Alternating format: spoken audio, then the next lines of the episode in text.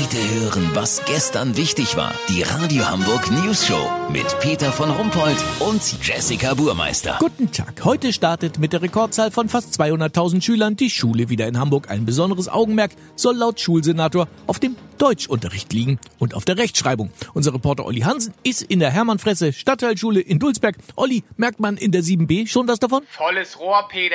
Bei mir steht Klassenlehrer Wolfgang Schlenske. Hallo! Was sind denn die besonderen Herausforderungen beim Deutschunterricht im Jahr 2018? Naja, wir versuchen mit der Zeit zu gehen und die Jugendsprache ebenfalls zu berücksichtigen. Können Sie mal ein Beispiel geben? Na klar.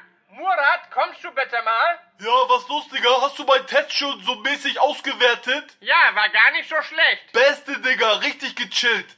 Wer ist denn das hier so mäßig? Das ist Herr Hansen von der Radio Hamburg News Show. Bombe, Digga, richtig so Dings, ne? So reportermäßig, Digga. Ist Ihnen schon was aufgefallen, Herr Hansen? Naja, die Schüler sagen immer mäßig und Digger. Ja, richtig, Digga, voll so mäßig. Ganz genau, und darauf muss Schule eingehen. Das Wort mäßig kann man immer und überall ranhängen. Wir nennen es deshalb multikompatibles Konstantpronomen. Und was ist dieses Digger? Digger ist ein sogenanntes präpubertäres negatives Substantiv. Negativ, weil ohne Bedeutung. Es lässt sich aber auch beugen. Murat? Soll ich? Okay. Digga, Diggerara, Digestiv. Oha. Das Spannende ist, dass die deutsche Sprache heutzutage auch ohne Präposition auskommt. Statt ich gehe zu Aldi kann man auch sagen, Ich geh Aldi, Digga. Aha. Ja, das geht natürlich auch mit Lidl oder Facebook, Digga. Ich geh Facebook, dies, das. Peter, du merkst, hier wird nicht gegen die Kinder, sondern mit den Kindern Deutsch unterrichtet. Lass so machen, gleich gehen wir hier diesen Satz mal durch. Jasmin, so mäßig dabei Schule, ja ganz ehrlich, wie behindert ist Erde, dies, das. Da sind in der Kommasetzung einige Tücken drin. Wenn Murat die meistert, melde ich mich noch morgen. Habt ihr das so mäßig exklusiv, Ja. Digga?